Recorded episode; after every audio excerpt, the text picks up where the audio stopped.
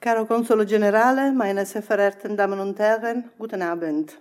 Sehr geehrte Frau Brunner, ich danke Ihnen ganz herzlich, dass Sie an unserer Veranstaltung teilnehmen und für Ihre Gastfreundschaft in Ihrem Hause.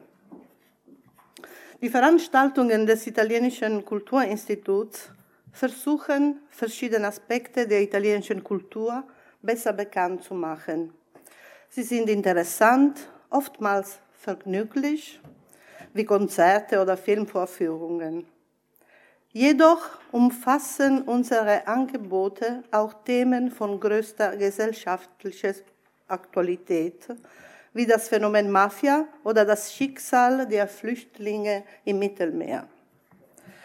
So ist ein Fixpunkt unseres Programms der 27. Januar, der internationale Gedenktag für die Opfer des Holocausts, jedes Jahr bieten wir in einem Gymnasium eine Veranstaltung an, bei der der Geschichte der Shoah und ihrer Opfer gedacht wird, um die dort geschehenen Schrecken nicht dem Vergessen anheimfallen zu lassen, damit sie hoffentlich nie wieder geschehen.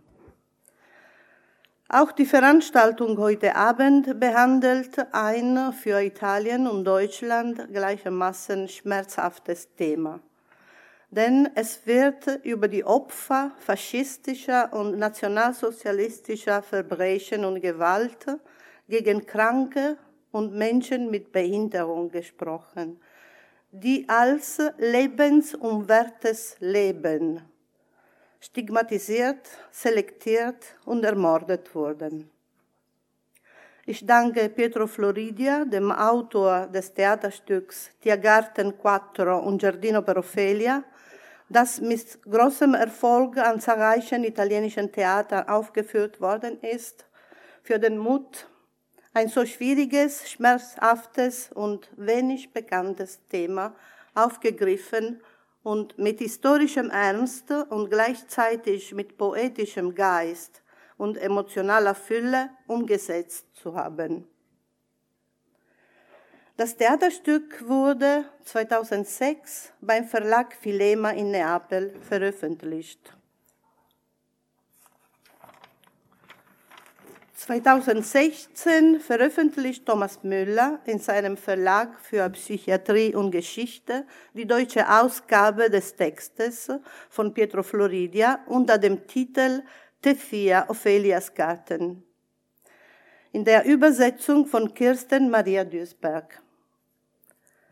Den Wert des Buches hat auch das italienische Außenministerium erkannt und dem deutschen Verlag einen Preis verliehen, welcher zu einer Initiative zur Förderung der Übersetzung italienischer Werke in verschiedene Sprachen dient. Ich bin Herrn Müller und Frau Duisberg dankbar, dass Sie durch die Veröffentlichung des Buches in deutscher Übersetzung den Zugang zu dem schwierigen und leidvollen Thema der massenhaften Ermordung von Kranken, Patientinnen und Patienten der Psychiatrie sowie von Menschen mit Behinderungen während der Nazizeit erleichtern. Das Buch soll der Aufarbeitung einer Geschichte dienen, die alle angeht und immer noch wenig bekannt ist. In Deutschland wurde das Thema nach jahrzehntelangem Kampf für das Gedenken und die Entschädigung der Opfer der Krankenmorde seit Anfang der 80er Jahre aufgearbeitet.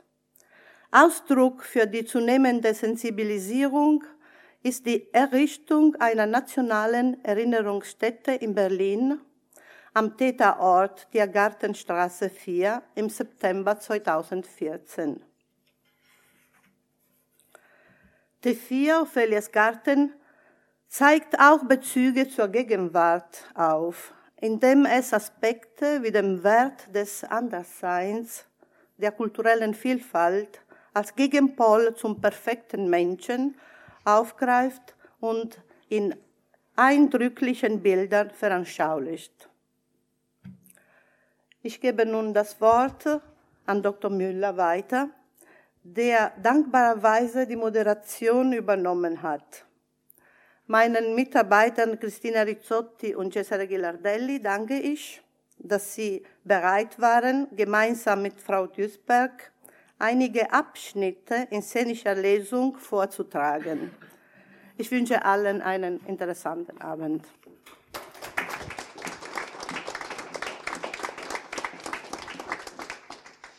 Herzlichen Dank, Frau Dr. Cufado, für diese netten Worte und auch an Frau Brunner als gastgebende Institution.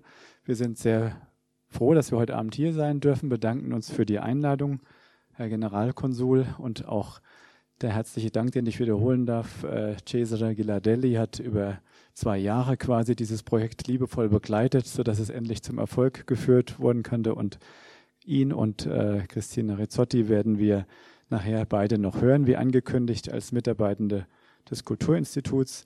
Ich darf begrüßen zu meiner Linken zunächst Kirsten Duisberg, Soziologin, lebt seit langer Zeit und gerne in Italien, kennt die ähm, psychiatrischen Dienste äh, aus eigener beruflicher Erfahrung und ist die Übersetzerin dieses Stücks. Äh, zu ihrer Linken sitzt Pietro Floridia, die wichtigste Person heute Abend, natürlich der Autor dieses ganz beeindruckenden Theaterstücks und äh, Shinnet O'Brien, die uns sozusagen der Himmel schickt, wird heute Abend noch etwas übersetzen und das Ganze etwas flüssiger gestalten.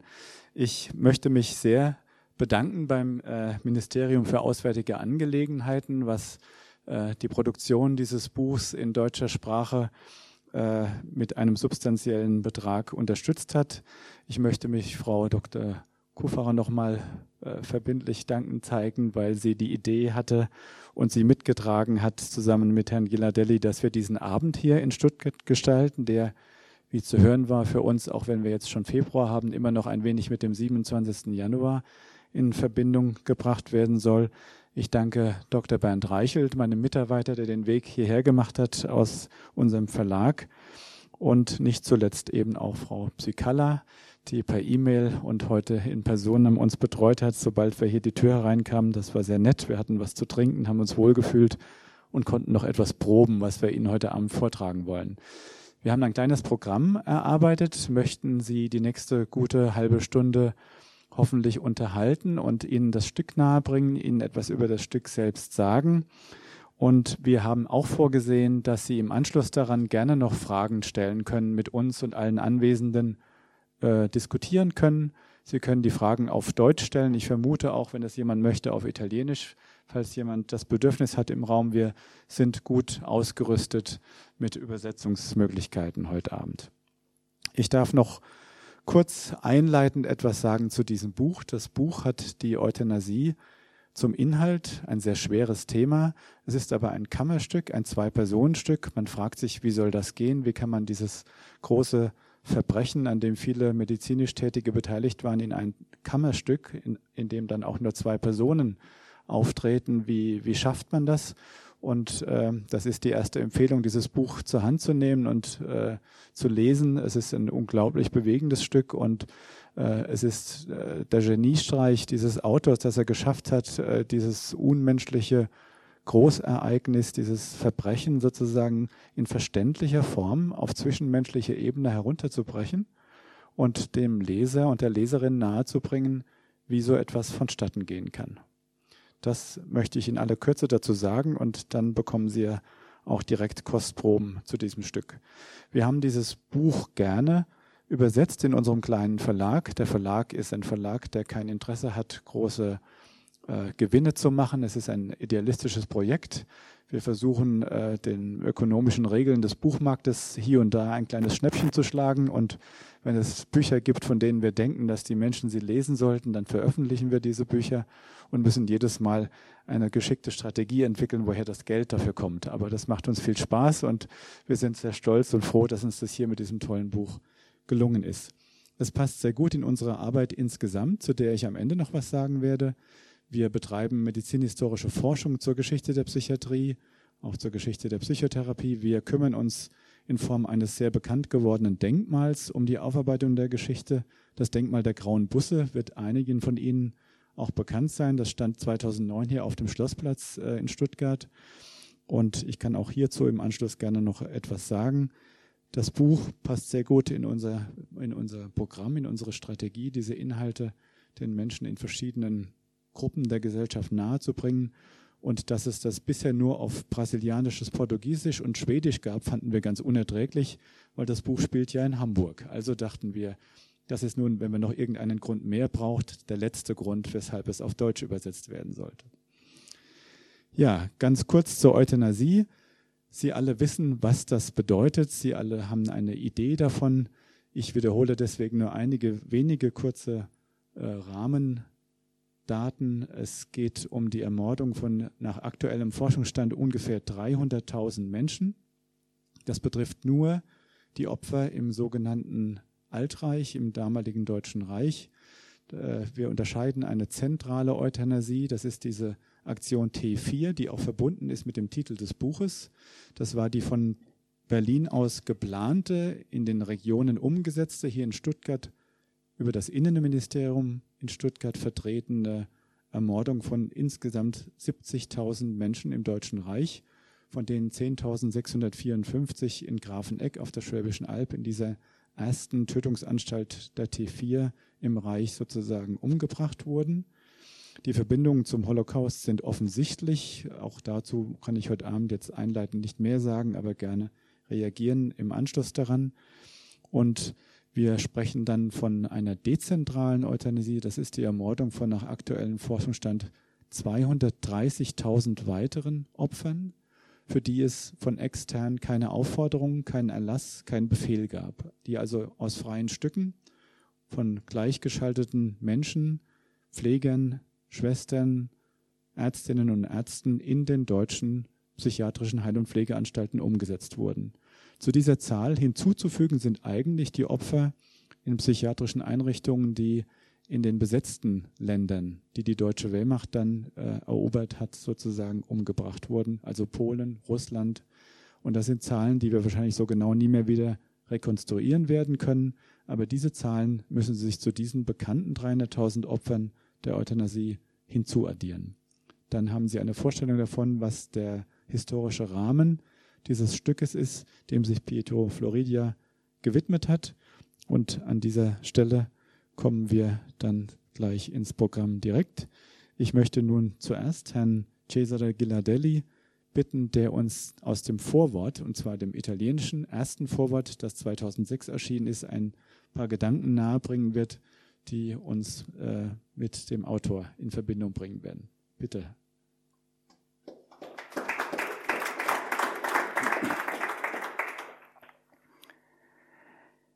Theater machen besteht für mich wesentlich aus zwei Tätigkeiten. Etwas kennenzulernen und zu erfinden. Bezogen auf das Stück Tiergartenstraße 4 bedeutete dies, den Holocausto Minore kennenzulernen, die massenhafte Morde von Erwachsenen und Kindern mit Behinderungen oder Krankheiten durch das Naziregime.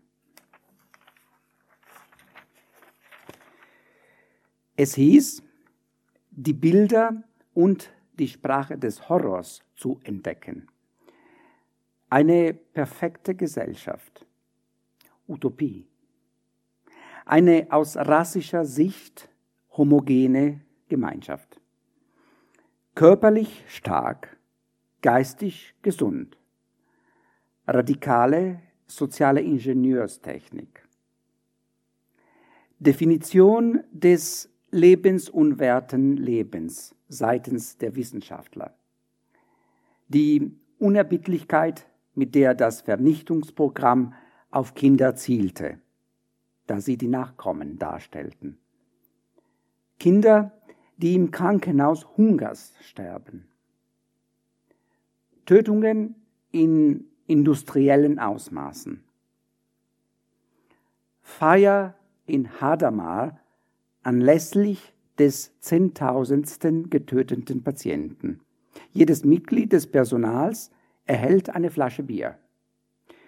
Das Berliner Büro für Statistik errechnet, dass mit 70.237 ermordeten Patienten 13 Millionen 400 92.440 Kilogramm Fleisch und Wurst gespart wurden. Diese unzusammenhängende, durch und durch unvollständige Auflistung soll nur andeuten, um welche Art von Stoff es sich handelt und spüren lassen, dass die erste Geste, mit der die Arbeit am Stück begann, eine elementar instinktive war, die eines Menschen, der auf eine Ohrfeige reagiert. Eine Sache trifft mich mit Gewalt. Ich muss sie erzählen. Nein, fast muss ich sie herausschreien, damit die Welt es erfährt. Oder vielleicht, weil es die einzige Art und Weise ist, damit sie austreiben kann, um sie nicht im Meer zu behalten.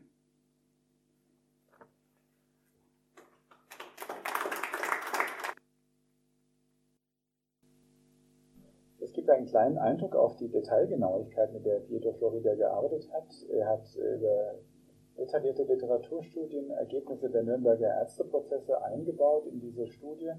Das war ein, erstes, ein erster Aspekt, der mich sehr beeindruckt hatte, als ich das Manuskript zum ersten Mal in der Hand hatte. Äh, wir haben vom kleinen Holocaust gehört, noch einmal kurz zur Erinnerung. Es ist nicht nur das ostentative Morden mit Gas.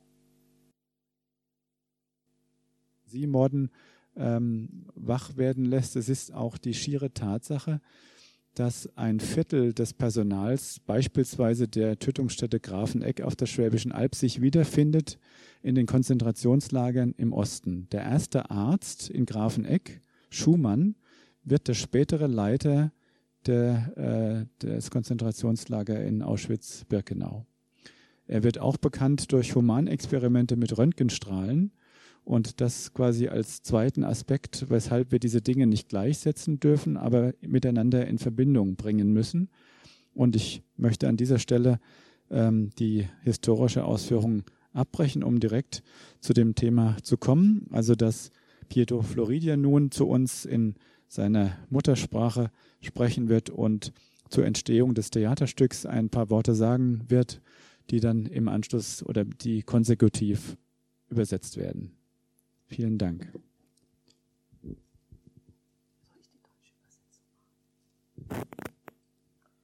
Eh, buonasera a tutti.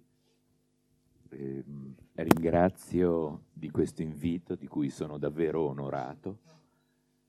Also Pietro Floridia bedankt sich und fühlt sich ähm, sehr geehrt durch die Einladung hier in Stuttgart. In particolare ringrazio Kirsten della sua eh, tenacia e della sua passione senza la quale non, non avremmo tradotto. Also, okay, also er bedankt sich auch bei, äh, bei mir für die ähm, Zähigkeit und Leidenschaft, mit der ich das Pro Projekt verfolgt habe. Das ging über sehr lange Jahre, mh, hm, bis ha es zur Realisierung kam. caratteristiche di Ofelia, della protagonista, in questa sua ostinazione testarda. Ja, meinte, ich hätte, würde etwas der Protagonistin des Stücks ähneln äh, aufgrund der, einer gewissen Sturheit. ehm, ehm, la ragione per cui io e le mie compagne di percorso abbiamo scritto questo testo e contemporaneamente realizzato lo spettacolo ehm, sta nel senso che diamo al nostro fare teatro. Also der, der Grund ähm, dafür, dass, ähm, dass wir dieses Theaterstück geschaffen haben, er redet also von sich und seinen und den Schauspielerinnen der Kompanie, also die Mitarbeitern der Kompanie, ähm, ist ähm, scusa, la ragione? Nel senso, nel significato che noi diamo al nostro mm. fare teatro. Also das ist äh, dem Sinn geschuldet, den sie dem Theater machen. Ähm, äh, also so der Sinn, der für sie das Theater machen hat, hat die, ist die Ursache des Stücks. Mm. Eh, per noi il teatro deve essere uno strumento per interrogare il presente mm. e per collegare eh, il passato al presente, una specie di ponte. Mm. Also Theater machen muss äh, dazu dienen, die Gegenwart zu äh, befragen und die Vergangenheit ähm, an die äh, il passato il passato collegare al presente. esattamente Mm. deve illuminare il Mm. presente. Und die Vergangenheit soll ähm, die Gegenwart erhellen, also Auskunft geben auch über aktuelle ähm, Zustände der Gesellschaft. E quando preparando un altro spettacolo mi sono imbattuto in questa storia di quello che noi chiamiamo eh, l'olocausto minore, non ne sapevo niente e sono rimasto scioccato e ho iniziato a pensare come potevo raccontarla a un pubblico italiano. Mm. Anno? Eh, 2002. Mm. Um 2002 ähm, bereitet er ein, eigentlich ein anderes Theaterstück vor und hat das äh, Thema so gestreift, also da wurde das genannt, überhaupt dieses Thema der Euthanasiemorde und es hat ihn sofort äh, dermaßen ähm, geschockt oder beeindruckt, dass er dann angefangen hat, zu diesem Thema zu arbeiten. Das war 2002, ja. Äh, 2001. Solo che questa storia è una storia molto grande, troppo grande. E allora avevo bisogno di trovare qualcosa di piccolo dentro cui questa grande storia potesse stare. Doch äh, kam ihm diese Geschichte zu groß vor, groß, zu groß. Und er musste dann eine, das hast du schon angesprochen, also eine kleine Form finden, etwas Kleines wie ein Prisma, äh, das diese große Geschichte einfängt.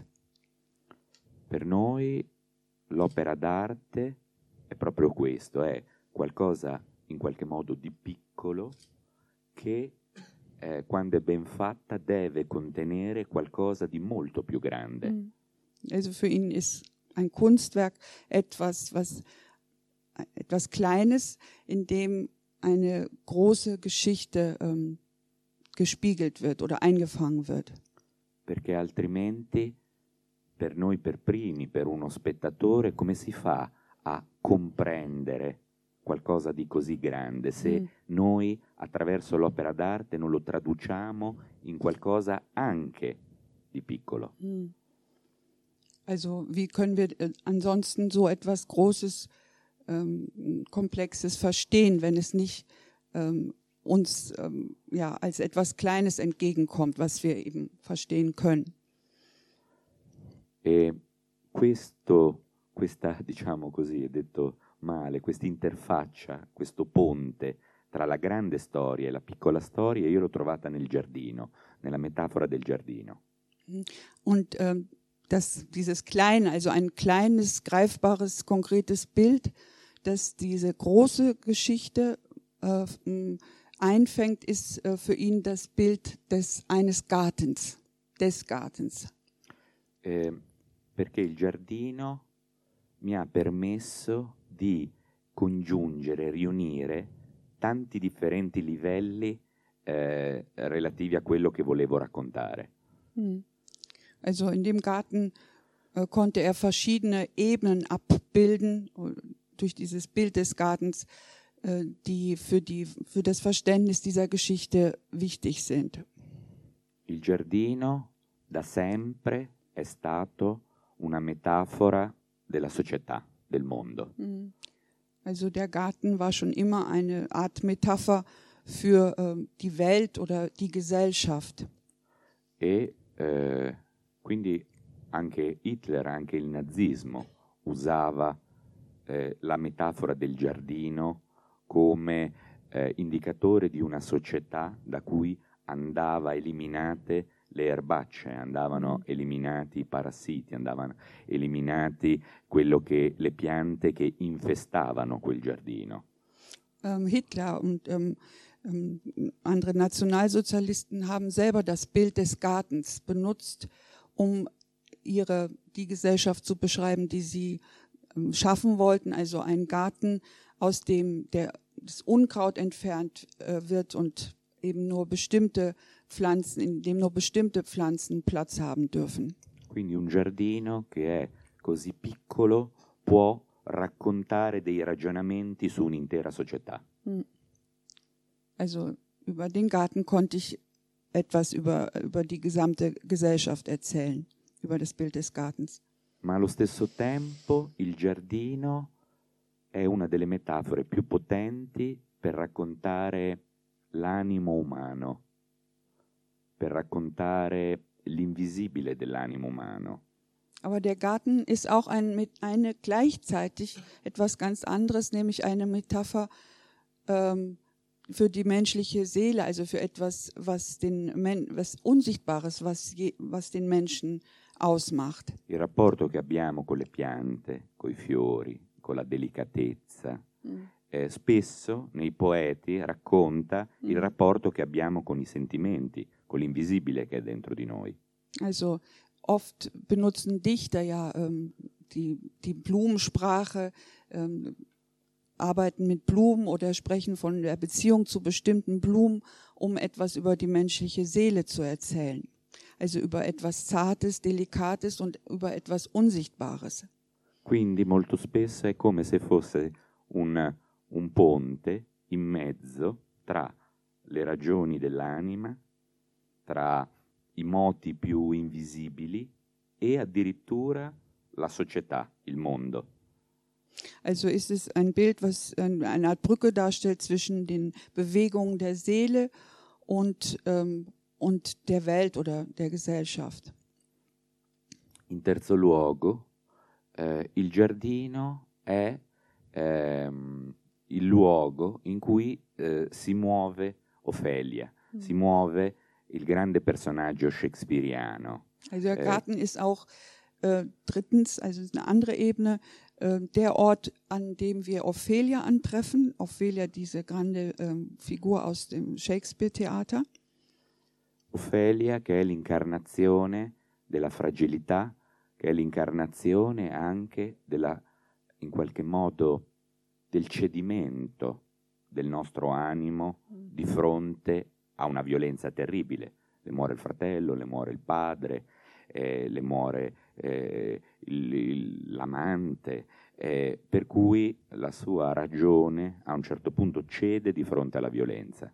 Aber Ophelia ist auch das ähm, in, äh, inkarniert, also verkörpert das Zarte und Zerbrechliche, weil sie geht ja zugrunde an dem äh, Stück und ähm, und es ist die eine Gewalt, die sie umbringt, die Gewalt, die sie umgibt, die ähm, männliche Gewalt. Also ihr Vater wird ermordet von ihrem Geliebten, der Geliebte wird ermordet, ihr Bruder st- stirbt, ihre Mutter ist ist nicht da und ähm, ja, sie geht eben, ähm, scusa, eh, è, è vittima di questa È, violenza. vi- è vittima, sì, la fragilità che cede alla Mm. violenza Ja. del mondo. Also, ja, E quindi quando mi è venuto in mente che questa storia poteva ambientarsi in un giardino abbandonato e che ehm, l'azione della nostra protagonista, di Ofelia, eh, una ragazza appunto con dei problemi di ritardo, poteva essere quella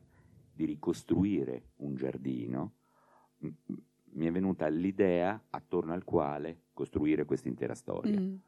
Also so ist mir ist ihm ähm, die Idee gekommen, den Garten so als zentralen Schauplatz zu schaffen. Es ist ein Garten, den ähm, ähm, Ophelia vorfindet, als sie ähm, im Kriegswinter entlassen wird aus der Anstalt. Er ist ein verwüsteter Garten, den sie wieder herrichten will, also wieder äh, in Ordnung bringen will und in der Hoffnung, dass ihr Vater zurückkehrt. E così ho messo in scena il conflitto principale. Ofelia che coltiva qualcosa di inutile, come la bellezza del suo giardino, durante lo sforzo bellico, Mhm, diventa colpevole di non essere produttiva. Mhm. Also Ophelia, die diesen mit aller Leidenschaft und ähm, ähm, diesen Garten wieder herrichtet, also sich den Blumen widmet, mit den Blumen lebt, mit den Blumen spricht, ähm, also eigentlich äh, etwas tut, was in einem Kriegswinter äh, zur Zeit des Nationalsozialismus was total Unsinniges ist und Unproduktives ist. Dadurch wird, äh, ja, das ist so die Grundstruktur des Stücks. Quindi le ragioni della poesia, le ragioni della bellezza, le ragioni della fragilità diventano un problema, diventano qualcosa da eliminare dentro lo sforzo bellico, ma dentro una mentalità che, diciamo così, nel, nell'economia vede il suo centro. Also die, der Wunsch oder ihr Antrieb ist ja eigentlich etwas Schönes äh, zu schaffen und ähm, Poesie, also sie verkörpert auch überhaupt, äh, ja, ist ein poetisches Wesen und ähm, Ophelia le ragioni della bellezza che Sì, le ragioni della fragilità diventano improduttive, so. diventano uno und, scandalo, und diventano un problema, Kontext diventano in qualcosa che va 1941 eliminato. in, in Deutschland, in dem nationalsozialistischen Deutschland wird das eben ein Problem, das eliminiert oder das stört und was beseitigt werden muss. Diese Ophelia mit ihrem Garten. Così le ho accostato l'altro personaggio, ho- Gertrude, Und, anche questa presa da Shakespeare, dalla Mhm. regina Gertrude di Shakespeare, da, mhm, da taucht eben die zweite Person auf, das ist Gertrud. Die zweite Frauenfigur ist auch inspiriert an der äh, Shakespeare'schen Gertrud. che come la grande regina shakespeariana, come dire, cammina a fianco del tiranno. È complice o no? Si contamina o no? A cammin- si può riuscire a camminare di fianco al tiranno senza cadere? Mhm. Ist eine ambivalente Figur. Sie ist ja äh, mit einem, sie ist die Königin, die mit einem Tyrannen äh, liiert ist und bewegt sich wie auf dem Drahtseil, also auf äh, zwischen dem, sag mal, ja, Verbrechen und Unschuld. Und äh, man fragt sich eben, ob sie äh, diesem, ja, auf welcher Seite sie steht. E allora Bisschen frei übersetzt. mi immedesimavo in tutti e due i personaggi. In certi momenti io ero Ofelia con le ragioni, diciamo, del teatro in un mondo che Mm. spesso la cultura eh, rifiuta e in certi momenti ero Gertrude nella grande facilità che tutti noi abbiamo di, eh, come dire, trasformarci in complici Mhm. nel non fare niente, nell'avere magari le migliori intenzioni, ma piano piano diventare, eh, come dire, dei, dei eh, volonterosi eh, carnefici. Manchmal war er eben Ophelia, also hat sich in Ophelia eingefühlt und dann wiederum in Gertrud, die diesen Gegenpart darstellt, der ja auch ähm, ähm, ja verstanden werden muss äh, in diesem Zwiesp also ja in ihrer Ambivalenz ähm, eine Figur, die eben mh, Komplizin wird des, des Verbrechens, des Bösens, des Bösens und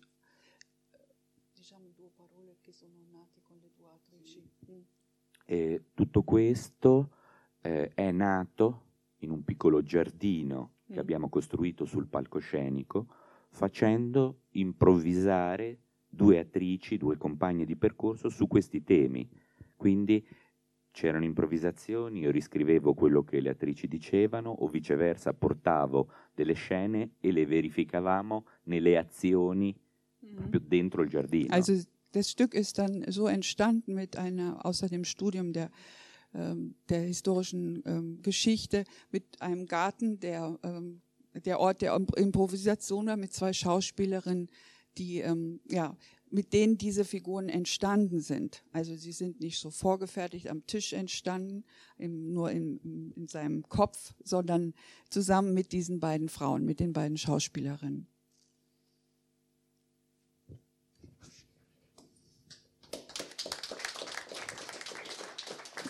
Ja, vielen Dank an Sie beide, Pietro Floridia und Kirsten Duisberg, für diesen Einblick äh, in die Gedankenwelt beim Schaffen des Theaterstücks, auch in die Metaphorik dieses Stücks. Wir hatten jetzt die Idee, Ihnen äh, eine Inszenierung an einem Abend wie einem solchen, das geht natürlich nicht, aber Sie ein bisschen teilhaben zu lassen am Inhalt des Stücks, Sie zu animieren, das Buch vielleicht auch mit nach Hause zu nehmen, nachher, indem wir Ihnen eins, zwei Dialoge heute Abend vorstellen wollen, gekürzt, zusammengefasst, nicht zu lange. Äh, Und wir äh, haben jetzt die Freude, dass Christina Rezzotti sich bereit erklärt hat, genau wie Kirsten Duisberg, diese beiden Frauenfiguren zu spielen. Darf ich Ihnen meinen Stuhl vielleicht anbieten oder machen wir das anders? Gut, wunderbar. Wir improvisieren jetzt den ganzen Abend, aber Sie merken das gar nicht. Wir sind so professionell im Improvisieren. dass uns das hoffentlich gelingt. Frau Duisberg ist Ophelia und Christina Rizzotti wird Gertrud lesen.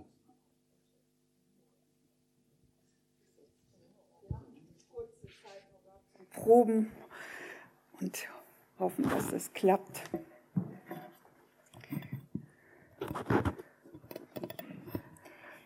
Äh, Gertrud, Ophelia. Ich habe sie in Hamburg kennengelernt, bei ihr zu Hause, im Winter 1941. Da war sie eben aus einer bayerischen Privatklinik entlassen worden, eine von diesen Luxuskliniken für sehr reiche Patienten.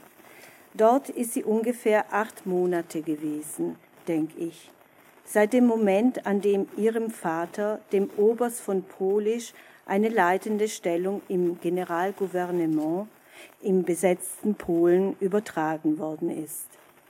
Der Grund für ihre Unterbringung war, dass das Fräulein von Polisch an einer geistigen Behinderung litt und soviel ich weiß, noch immer leidet. Ihr geistiges Alter entspricht in gewisser Hinsicht dem eines Kindes von acht, neun Jahren. Angesichts des verwüsteten Gartens. Kaputt, alles kaputt, alles kaputt, die Blumen sind kaputt, die Erde ist kaputt, die Blätter sind kaputt, das Licht ist kaputt, Hilfe, das ist zu viel für mich, zu viel, hier ist nirgendwo. Gestern versteckte ich mich hier zwischen den Tulpen und jetzt, Sie haben nicht auf mich gewartet, Sie haben mir nichts gesagt, ich habe mich doch zurecht gemacht, die Haare gekämmt, die Zähne geputzt. Ein Fest sollte es sein, Ophelia ist endlich wiedergekommen. Als ich glaubte, dass ich nie wiederkommen würde, habe ich geweint, Jetzt ist mir zum Weinen, aber nicht, weil ich glaube, dass ich nicht wiederkommen werde. Ich bin ja gerade eben wiedergekommen, also warum weine ich? Weil ich wiedergekommen bin und hier ist alles schrecklich. Gestern duftete es hier überall und jetzt ist alles hässlich. Ach, wie furchtbar. Keine einzige Tulpe ist mehr da, keine Azalee mehr, keine Rose. Wo wartet Ophelia jetzt auf ihren Papa, der nicht mehr hier ist? Niemand mehr. Niemand, niemand. Guten Tag, ich bin Gertrud Danischer, Krankenschwester des Landeskrankenhauses Langenhorn. Ist Oberst von Polisch zu Hause? Äh, sind Sie gekommen, um ihm eine Spritze zu geben? Äh, nein, ich muss nur etwas mit ihm besprechen. Ist es was Ernstes? Nein. Also, ähm, dann warum kommen Sie nicht ins Haus? Sie sind so nass. Ist der Oberst zu Hause? Er ist nicht da. Er ist nicht da. Und äh, wann kann ich ihn antreffen? Hm, möchten Sie nicht hereinkommen und sich ein wenig aufwärmen? Ihr Mantel ist so dünn. Entschuldigung, ich fragte Sie gerade, wann der Oberst wiederkommt. Bald. Ja, und was heißt bald? Bald heißt bald. Morgen? Hm, ja, genau. Morgen, das passt. Morgen ist bald. Also komme ich morgen zur gleichen Uhrzeit wieder. Ich werde sehr auf Sie warten. Bis morgen. Ich hoffe, dass Ihr Vater bald eintrifft. Dürfte ich in der Zwischenzeit, solange wir warten, die Gelegenheit nutzen, Ihnen ein paar Fragen zu stellen? Folgendes. Entschuldigen Sie, entschuldigen Sie, darf ich Sie bitte mit Ihrer Erlaubnis Fräulein Gertrud nennen? Meine Konversation verbessert sich, wenn ich ab und zu so zwischen den anderen Wörtern Fräulein Gertrud sage. Ja, wenn Sie meinen, äh, wir waren gerade dabei, also so viel ich weiß, sind Sie gerade nach Hamburg zurückgekehrt. Ja, danke. Und Sie? Ich nicht. Oh, das ist wirklich interessant. Und lebt im Moment sonst noch jemand hier im Hause? Außer Ihnen und mir und dem Papa, wenn er zurückkommt? Ja. Ähm, Im Hause würde ich sagen, bestimmt nicht. Entschuldigen Sie bitte, und Ihre Mutter? Sind Sie etwa eine Freundin von ihr, Fräulein Gertrud? Nein. Meine Frau Mutter ist in den Himmel gegangen, hat mir Fräulein Frieda gesagt, aber ich weiß nicht, der Himmel war zu. Da waren sehr viele Wolken, als sie gegangen ist, haben alle geweint, ich nicht, weil da war, da waren Gladiolen und weiße Rosen, Nelken und viel Flieder. Haben Sie andere Verwandte in der Stadt? Ähm, entschuldigen Sie mich einen Moment. Äh, Gunther, äh, Gunther, hör mal, du, dass du der Einzige bist, der auf mich gewartet hast und du weißt schon, dass wir uns lieb haben und so weiter. Heißt das, dass wir Verwandte sind? Wie, das weißt du nicht? Äh, Entschuldigen Sie, irre ich mich oder haben Sie da mit jemandem geredet? Ihnen geht ab, entgeht aber auch gerade gar nichts, Fräulein Gertrud. Äh, Gunther. Wer ist Gunther? Äh, Gunther könnte ein Verwandter sein. Ich würde ihn gern kennenlernen. Ähm, ich weiß nicht, ob ihm das recht ist. Er ist sehr wählerisch im Geschmack. Ich habe ihm gesagt, dass das Fräulein Gertrud eine anständige und verlässliche Person ist. Nur ist er ein wenig misstrauisch, aber ich versuche es nochmal, wenn Sie es wünschen. Ja, doch, versuchen Sie es noch einmal. Ähm, also gut, versuche ich es nochmal, wenn Sie mich so lang entschuldigen möchten. Wo ist der Tisch? Hm. Hm. Also, er hat ja gesagt, Fräulein Gertrud, ich stelle Ihnen Gunther vor. Äh, Gunther, das ist Fräulein Gertrud, von der ich dir so viel erzählt habe. Äh, ist etwas mit Gunther nicht in Ordnung? Nein, wie können Sie sowas denken? Es ist nur, ich würde so gern wissen, wann Ihr Vater wiederkommt. Gunther, als sie dich gesehen hat, ist sie ganz ernst geworden, weil sie an ihre Kinder gedacht hat.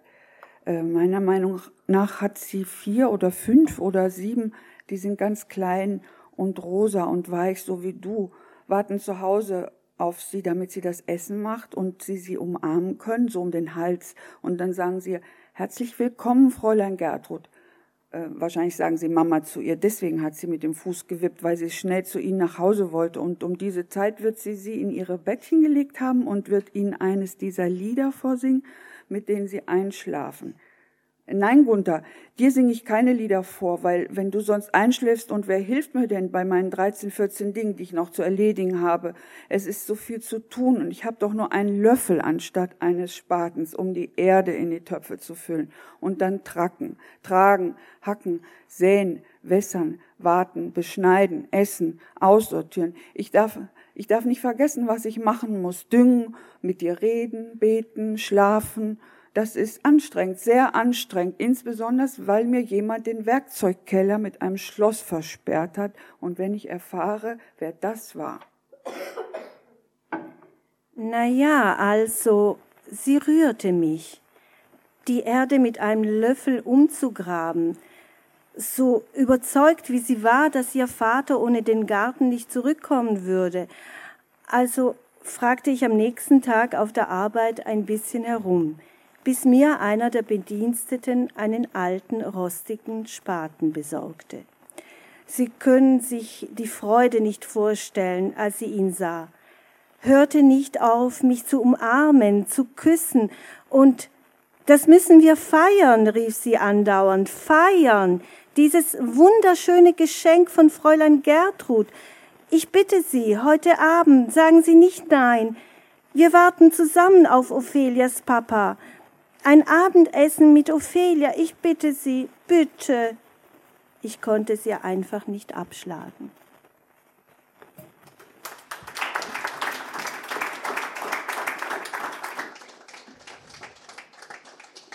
Ja, vielen Dank, Christina Rizzotti und äh, Kirsten Duisberg für diese erste Kostprobe. Wir werden nachher noch einmal einen Ausschnitt hören und ähm, machen jetzt aber einen kleinen Schritt weiter in der Entstehung äh, des Buches. Der deutsche Text ist ja noch nicht geboren. Es fehlt eine Übersetzung. Wir waren bei Pietro Floridia angelangt. Jetzt kommt Kirsten Duisberg ins Spiel und sie hat jetzt äh, die Gelegenheit, uns ein klein wenig aus der Zeit der Übersetzung zu äh, erzählen. Äh, in dieser Phase haben wir uns dann auch kennengelernt. Eigentlich waren wir über Forschung zueinander gekommen. Das war ein reiner Zufall dass wir quasi in der Position sind, auch ein Buch machen zu können in unserem kleinen Verlag. Und das wird sie uns jetzt ein klein wenig näher bringen, denke ich. Ja, also die ähm, möchte vorausschicken, dass, ähm, dass dieses, die, ja, das Buch ist wirklich ein Ergebnis von intensiven deutsch-italienischen Beziehungen, einem intensiven Austausch, der vielleicht in der Öffentlichkeit nicht so bekannt ist, also in der Wahrnehmung ähm, der, zwischen den beiden Ländern. Ähm, halten wir erstmal fest, also ein italienischer Regisseur, der zu einem in Anführungsstrichen deutschen Thema arbeitet und eine Deutsche, die in Italien in der Psychiatrie arbeitet. Ich ähm, muss da, möchte hinzufügen, dass mein eigentlicher Beruf nicht der eine Übersetzerin ist. Ähm, also ich habe gelegentlich übersetzt Texte oder auch mal ein Gedicht, aber es war in dem Fall eben keine Auftragsarbeit durch den Autor oder durch den Verlag, sondern ich würde sagen, dass das Werk sich seine Übersetzerin gesucht und sie gefunden hat. Es war eine Begegnung zwischen ähm, äh, dem Werk und mir ähm, in Udine. 2005, 2006 wurde das Stück aufgeführt, also von Michaela Casalboni und Paola Roscioli, natürlich in italienischer Sprache. Ich, ähm, Udine liegt in der ähm, Region Friaul Venezia Giulia. Muss dazu sagen, dass es während äh, des Zweiten Weltkriegs in, nach 43 von den Deutschen besetzt war, also zum Operationszone Adriatisches Küstenland. Also hat sich dort auch ein Widerstand formiert. Es wurden äh, viele, ja, gab viele Kriegsverbrechen auch in der Gegend, in der Risiera bei Triest. In, in, in Udine ist die Erinnerung an den Zweiten Weltkrieg, an den italienischen Faschismus und den deutschen Nationalsozialismus ein wichtiges Kapitel. um den 27. Januar herum wurde eben auch dieses Stück aufgeführt. Ähm, ich möchte diesen Moment der Begegnung auch mit einigen autobiografischen Elementen etwas näher beleuchten, insofern sie eben Auskunft geben über, ähm, ja, über ähm, die Geschichte ähm, Italiens und Deutschlands, in dem Fall Psychiatriegeschichte. Also es hat mich zunächst äh, intensiv berührt, äh, dieses Stück, weil ich ja mh, als Deutsche das Thema kannte ähm, und ähm, mich es sehr beeindruckt hat, wie ein Regisseur, wie diese Schauspielerin das, ähm, das Thema bearbeitet haben, so dass ein emotionaler Zugang dazu entstanden ist, zu einem Thema, das ich nur aus Büchern kannte und ähm, als ja aus Fachschriften. Und es war eigentlich das erste Mal, ähm, dass ja, dass, dass ich das so in dieser Form als als Kunstwerk eben äh, wahrgenommen hat und ähm, insbesondere auch die Beziehung zwischen Ophelia und Gertrud, also diese, das Machtgefälle zwischen den beiden und ähm, es hat mich aber mehrfach angesprochen, weil ich eben auch Mitarbeiterin der psychiatrischen Dienste in Udine war bis zum letzten Jahr über 20 Jahre und habe dort angefangen in einer geschlossenen Anstalt zu arbeiten, die äh, dann geöffnet wurde. Und da komme ich zu dem zweiten Moment. Also es war ein, ähm, dieses Stück hat äh, mir praktisch meine Vergangenheit zurückgebracht. Ich, es wäre jetzt zu einfach und kurz geschlossen, wenn ich sage, ich bin äh, wegen dieser deutschen Vergangenheit äh, nach Italien gegangen. Aber ich, ich würde es mal so sagen, ich hätte in Deutschland nicht angefangen, in den 80er Jahren oder in den 90er Jahren in der Psychiatrie zu arbeiten. Ähm, das hat mich eher so Initiativen wie äh, ja sehr psychiatriekritischen Initiativen nahe gefühlt. Es bestand ein ähm, ja großer ähm, Abstand, so Misstrauen auch.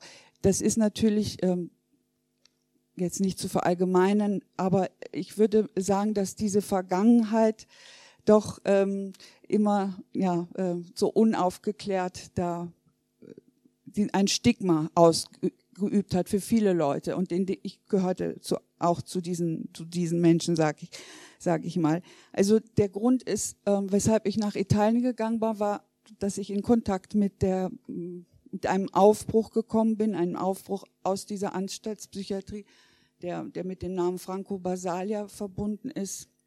Es war ein ähm, venezianischer Psychiater, der zusammen mit seiner Frau und in einer Zeit des von den 60er Jahren an ähm, ein ähm, ein großes Projekt in Angriff genommen ist, nämlich die, die Schließung der Anstaltspsychiatrie. Es ist ähm, ein ähm, Verein gegründet worden zur demokratischen Psychiatrie, ähm, die erstmal, erstmalig in dieser radikalen Form ähm, die, die Psychiatrie als eine Institution der Gewalt denunziert hat. Und ähm, das geschah zu der Zeit in allen oder in vielen westeuropäischen Ländern, aber in Italien mit einer besonderen äh, Radikalität und einer besonderen Deutlichkeit, die, die dann zu einer großen Bewegung geführt hat, zusammen mit den anderen Bewegungen der 68er und 78er Jahre. Und da wurde eben ein Gesetz verabschiedet und da ist Italien wirklich das einzige Land, was ähm, diese Gesetzgebung äh, hat über die zu, zu einer ja zu der Abschaffung der äh, staatlichen psychiatrischen Krankenhäuser geführt hat und zu dem Aufbau einer dezentralen offenen Netzes von ähm, ja ich sag mal demokratischen kleinen offenen ähm, Diensten. Ähm, es ist ähm, bei der Kritik der Anstaltspsychiatrie hat das Bild der Anstalt als Lager eine große Rolle gespielt. Also im gewissen Sinne, auch wenn zu der Zeit, zu den, in, in den 60er und 70er Jahren noch gar nicht dieses Thema der Euthanasiemorde während des Nationalsozialismus so bekannt war, so ähm, war das war doch durch die ähm, ja die Ähnlichkeit zwischen der Internierung in einer psychiatrischen Anstalt und eines Lagers äh, wurde, ja, wurde die Kritik so formuliert. Basalia hat oft ähm, Primo Levi zitiert. Ich möchte jetzt keine falschen Parallelen, weil natürlich war der Holocaust ein, eine andere Geschichte. Aber ähm, man höre sich dieses Zitat an und ich glaube, es ist dann verständlich, ähm, wie ähm, ja, die Heftigkeit, mit der die italienischen, ähm, ich sag mal, kritischen äh, Bewegung, antiinstitutionelle Bewegung auf die Anstaltspsychiatrie reagiert hat. Also das ist ähm, Primo Levi. Nun denke man sich einen Menschen, dem man zusammen mit seinen Lieben, auch sein Heim, seine Gewohnheiten, seine Kleidung und schließlich alles, buchstäblich alles nimmt, was er besitzt. Er wird leer sein, beschränkt auf Leid und Notdurft und seiner Würde und seines Urteilsvermögens beraubt, äh, denn wer alles verloren hat, verliert auch leicht sich selbst. Ähm, es, Ute Hoffmann, das ist eine, wie du gesagt hast, nicht Historikerin, sondern Pädagogin, eine Leiterin einer Gedenkstätte in Bernburg, hat 2011 geschrieben, für kranke und behinderte Menschen war 1944 keine Zäsur, die mit der Befreiung der Konzentrationslager vergleichbar gewesen wäre. Und ähm, tatsächlich hat in Italien so eine Zäsur stattgefunden, gefunden, also auf alle Fälle auf, auf der symbolischen, nicht nur auf der symbolischen Ebene, sondern auch mit dieser Gesetzgebung, die dann auch sehr umkämpft und äh, ähm, im ganzen Land sehr unterschiedlich umgesetzt wurde. Man kann sich das auf keinen Fall so vorstellen, dass ähm, ähm, da jetzt ein, äh, ähm, also es, es hängt immer auch von der politischen und der ideellen und ähm, auch technischen Prägung der Mitarbeiter der Psychiatrie ab und der jeweiligen Landesregierung auch, wie, wie diese äh, Gesetze umgesetzt, also um, praktisch umgesetzt wurden. Ähm, zurück zu Ophelia. Ähm, die, also als ich das Stück erlebt habe, vibrierte diesen ganzen Themen so auch deshalb, weil äh, tatsächlich es Pietro auf äh, Florida gelungen ist, dieses Kunstwerk zu, zu schaffen, in dem so viele Themen zum Ausdruck kommen, eben auch dieses Machtgefälle, was man in der Psychiatrie, in der traditionellen Psychiatrie wiederfindet zwischen ähm, ja, Behandelten und Behandler. Und ähm, das, was eine der kostbarsten Aspekte oder Elemente dieses Stücks ist, dass es vermittelt, was, ja, was, ähm, eine, das ist, äh, es geht eben in der äh, Kritik an der Psychiatrie nicht nur um die Kranken und Behinderten und äh, Psychiatrie betroffen. Es geht ja eigentlich um die Gesellschaft, also um uns alle selbst, weil eine Gesellschaft, die bestimmte Gruppen ausschließt, also mit Menschen psychischen Leiden oder Behinderungen. Das heißt, dass dort menschliche Erfahrungen ausgeschlossen werden, wie Ängste, Verrücktheit, äh, Unzulänglichkeiten, Scheitern, äh, die stigmatisiert werden, die eigentlich Teil einer also urmenschliche existenzielle Regung sind, die wir alle haben ne? und die dann ähm, ähm, stigmatisiert werden. Und ähm, ja, dies alles habe ich in, in Ophelia und Gertrud so ein bisschen wiedergefunden.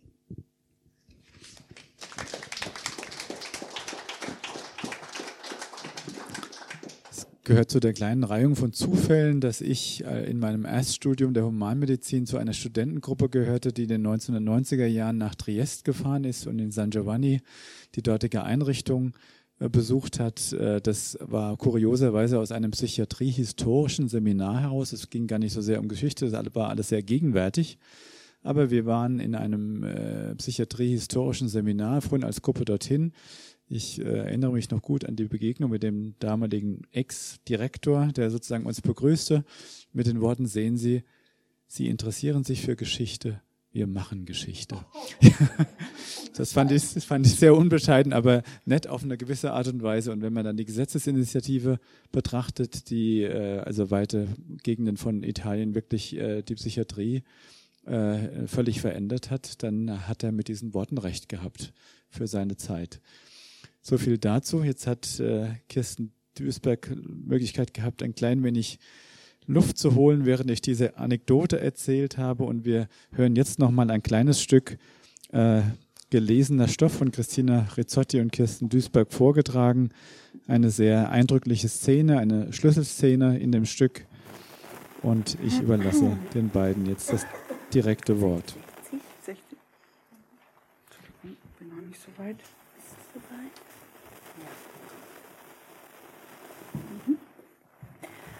Ophelia, komm her. Ich habe keine Zeit, Fräulein Gertrud. Der Duft. Lass es einen Moment gut sein mit dem Duft und hör mir zu. Auf der Arbeit ist was passiert. Was ist passiert? Also, ich weiß nicht wie, aber dort auf der neuen Arbeitsstelle haben Sie von dem Tod deines Vaters erfahren. Hm, da waren Sie traurig. Ja, sehr. Aber jetzt wollen die Herren Doktoren dich sehen. In zwei Wochen. Wollen Sie mir eine Spritze geben? Nein, sie wollen dir verschiedene Fragen stellen, die du genau beantworten musst. Sonst wird etwas Schlimmes passieren. Hm, was Schlimmes? Etwas ganz Schlimmes. Ich bin bei Prüfungen nicht gut. Darum wird dir Fräulein Gertrud helfen. Auf der neuen Stelle kann sie erfahren, welche Fragen sie dir stellen werden. Und so kann sie dir helfen, die richtigen Antworten zu lernen. Das habe ich nicht genau verstanden. Beunruhige dich nicht. Hauptsache, du vertraust Fräulein Gertrud. Hm, ich vertraue ihr sehr. Also dann, wenn du ihr vertraust, wirst du alles machen, was sie dir sagt. Und alles wird gut werden. Alles, alles wird gut werden, weil ich Fräulein Gertrud vertraue. Wenn ich nicht da bin, übst du dann, so wie ich es dir gesagt habe, Ophelia? Hm, ganz viel. Und warum klappt es dann nicht besser? Hm, das weiß ich nicht. Verstehe. Na gut, also nochmal. Zeig mir, wie du hereinkommst und grüßt. Ähm, erlauben Sie mir, ich muss die Blumen gießen. Na los, diesmal wirst du es mir richtig vormachen. Heil Hitler! Heil Hitler! Heil Hitler! Halt, halt! Äh, diesmal ist es mir wirklich gut gelungen, nicht wahr? Wie oft soll ich dir wiederholen, dass man beim Hitlergruß nicht den linken Arm hebt? Äh, Fräulein Gertrud, ich schwöre, dass es nicht der linke war, der da. Und ich sage dir, dass es sehr wohl der linke war. Nein, Fräulein Gertrud, ich weiß, dass der Arm, der hier vor der Wand mit dem Fenster ist, immer der linke ist. Es ist der linke, wenn du so rumstehst, aber es ist der rechte, wenn du anders herumstehst.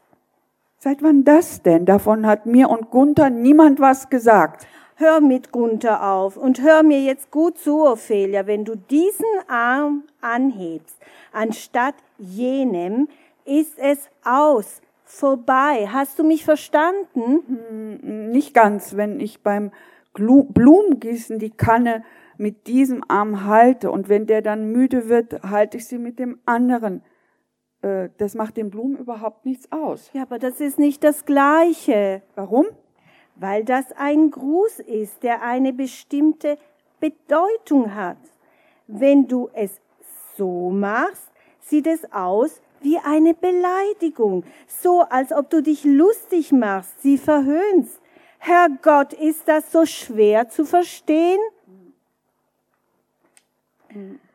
Schon gut, ist schon gut, Ophelia. Geh und hol den Eimer. Darf ich jetzt die Blumen gießen gehen? Wenn du das hier jetzt richtig machst, dann kannst du die Blumen gießen gehen. Fülle den Eimer bis zum Rand mit Wasser.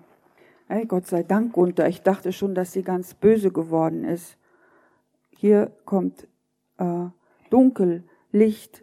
Gertrud zwingt Ophelia, den vollen Eimer mit dem linken Arm hochzuheben. Nachdem sie das mehrmals wiederholt hat, mit immer mehr Anstrengung und Schmerzen, kann ich ihn jetzt abstellen? Nein. Ich kann nicht mehr, Fräulein Gertrud. Noch zehnmal oder es wird nichts mit dem Blumengießen. Eins, zwei, drei, vier, fünf. Was habe ich denn getan, dass Sie mich so bestrafen? Sagen Sie es mir, Fräulein Gertrud, was habe ich denn getan? Nichts, Ophelia, nichts hast du getan. Sechs, sieben, acht, neun, zehn. Gut, jetzt kannst du ihn hinstellen, tritt vor und grüße.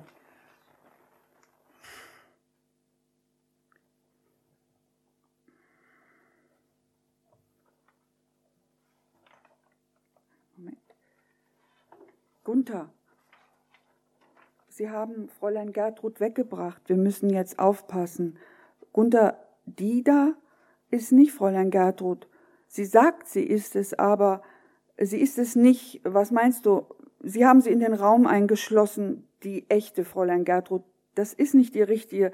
Sie sieht ihr ähnlich, aber die Augen sind anders. Wir müssen aufpassen. Wir müssen mit dem Spaten nebenan schlafen. Und wenn sie mich nochmal schlägt, Gunther, schlag ich sie mit dem Spaten und dann fessel ich sie und frag sie, wo sie, wo die echte Fräulein Gertrud geblieben ist.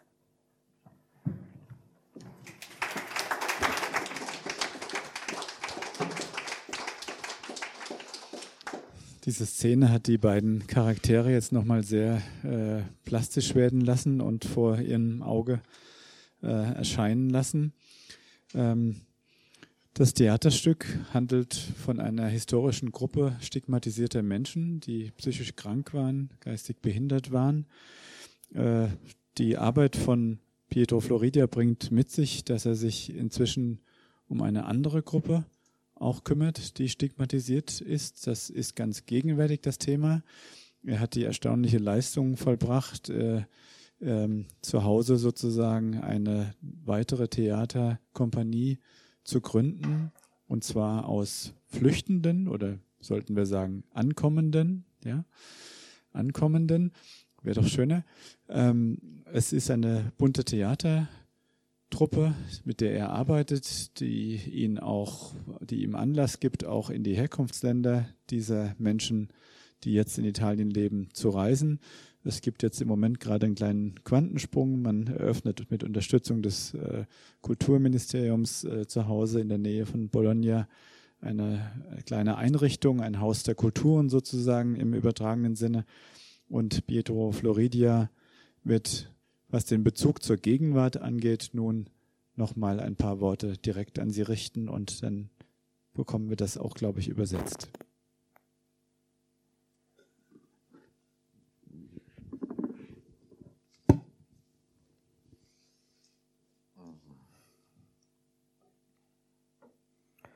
Eh, per me quello che sento come eh, mio dovere, eh, diciamo, di uomo di teatro, ehm, è quello di mh, mm, tentare di smontare questa vicenda storica ed elemento per elemento eh, capire il funzionamento, cioè cosa ha reso possibile eh, lo sterminio. Mm? Eh, è molto, cioè, lo ridico mh, mm, più semplicemente, è molto importante eh, capire cosa, cosa ha reso possibile lo sterminio e farlo smontando i singoli elementi per capire se e in che misura anche oggi stanno funzionando, stanno lavorando. Ein großes Anliegen oder Interesse oder Notwendigkeit, die er gesehen hat, war für ihn zu verstehen und zu studieren, wie es zu dieser, ähm, wie es zu diesen Morden, zu der Vernichtung, Massenvernichtung, Massenmorden kommen konnte. Also äh, wirklich im Detail, auch um ähm, zu verstehen zu verstehen, ob ähm, ja wie solch wie diese Elemente ähm, in der Gegenwart, ob immer noch präsent sind und ähm, ja um, um in der in der Gegenwart, falls es solche Elemente gibt, eben aufzuzeigen. Ähm, in Italia, secondo me, eh, stanno funzionando, lavorando molti eh, dispositivi eh, simili a quelli che nel loro complesso hanno reso possibile eh, lo sterminio dei disabili e poi dopo quello degli ebrei, quello degli zingari, quello degli omosessuali. Also er meint es in Italien ähm, es immer noch oder wieder Dispositive, also ähm, kann man ein anderes Wort für Dispositive finden, Elemente, hm? Bausteine, äh, die ähm, also in ähnlicher Weise wirken ähm, wie damals, als es um die Verfolgung von ähm, Juden, äh, Homosexuellen, Opposi also äh, politischer Opposition, äh, Sinti und Roma und äh, psychisch Kranken ging. Ehm, continuano ad arrivare eh, centinaia e centinaia e poi migliaia di migranti dall'Africa e continuano a morire centinaia e migliaia di, di migranti in mare. Also es kommen Tausende und Abertausende von Migranten an in Italien über dem Mittelmeer und, äh, und fortwährend äh, sterben äh, Tausende und Abertausende von Menschen im Mittelmeer. Allora, um, già negli anni 60, Aimé Césaire, eh, nel discorso sul colonialismo, diceva eh, il vero scandalo della Shoah sta nel fatto che a morire siano stati degli europei, perché se fossero morti degli africani, tutto questo non avrebbe generato il grande eh, scandalo della storia, il grande trauma della storia che poi effettivamente ha generato. Quindi questo, questo ragionamento già inquadra gli africani come, in qualche modo, eh, vite di serie B, perché è questo che sta dicendo. Vite non degne. Esattamente, vite non degne di essere vissute. Quindi la cornice eh, eh, che in una genealogia si tramanda a oggi è una cornice che vede, per esempio, gli africani come vite di serie B, numeri che possono morire senza che questo generi troppi mm. problemi. Also schon in den 60er Jahren hat Aimé Césaire ähm, nel discorso sul colonialismo. In seinem mm. Diskurs über den Kolonialismus du, una parola Aimé Césaire è un eh, poeta, scrittore eh, di origine martinicana e grande teorico con Senghor della und, negritudine. Äh, der Negritud, Negritudine, der hat ähm, in seinem Diskurs über den Kolonialismus festgestellt, dass der der Skandal, also des Holocaust, nicht so ähm, also der millionenfachen äh, Opfer des Nationalsozialismus und des Faschismus äh, nicht so ähm, ja schwer gewogen hätten, diese, wenn es sich um afrikanische Opfer, also um, um Menschen aus Afrika gehandelt hätten, weil die äh, Menschen aus Afrika so ähm, für Europäer leben, also wie sagt man, der Serie B, der zweiten Klasse sind, ja. Ehm, se a questo ci si aggiunge il lavoro che sta facendo la propaganda,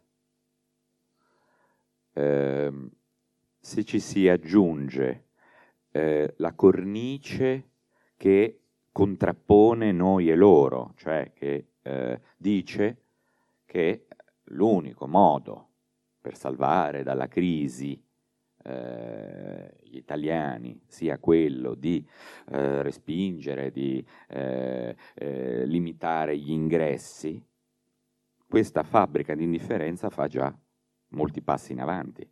Mm. Also ein Element ist eben diese Argumentation, uns, in dem Fall er spricht von Italien, also die Italiener den anderen gegenüberzustellen, wie zwei Entitäten, die nichts miteinander zu tun haben und als die Lösung der Krise, jetzt in dem Fall der ökonomischen Krise für Italien eben vorzuschlagen, die, äh, die da nicht reinzulassen. Und ähm, die ist die non... Äh, Il lavoro di, cioè di indifferenza. Sì, und das, das, was dann eben ähm, ein weiterer äh, Element ist, dass die, diese Gleichgültigkeit produziert, diese Argumentation. due giorni fa nelle, strade, nelle strade di una città eh, del sud Italia eh, un uh, appartenente a un movimento neofascista è andato per le strade sparando a äh, Africani. Vor zwei Tagen ist in Macerata passiert, dass ein ähm, Mitglied der neofaschistischen Bewegung äh, mit einem, einer Pistole in, ähm, auf ja, ähm, eine Gruppe von Schwarzen geschossen hat und sechs Leute sind schwer verletzt worden. Sechs Schwarze. E mhm. Nein, äh, das ist, ist kein Grund. Es werden ja viele.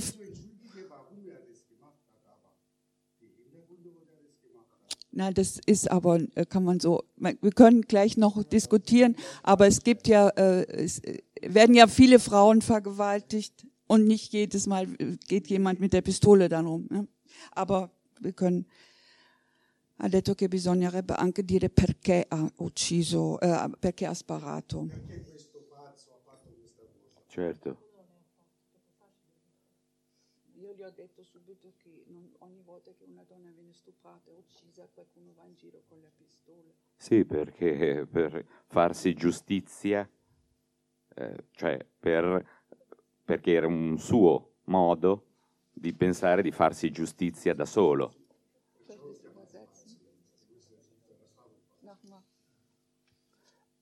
Tutto questo vede la politica, eh, tacere. Mm.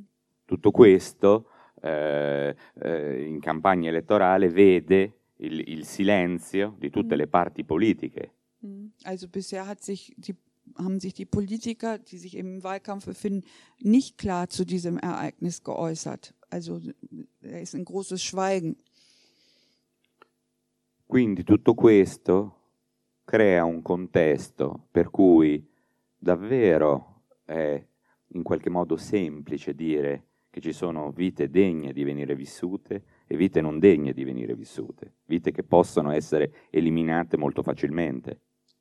Also, da mh, geschieht wieder, dass es eben diese Unterscheidung gibt zwischen Leben, die für lebenswert gehalten werden und andere Leben, die man ähm, für überflüssig hält oder für minderwertig.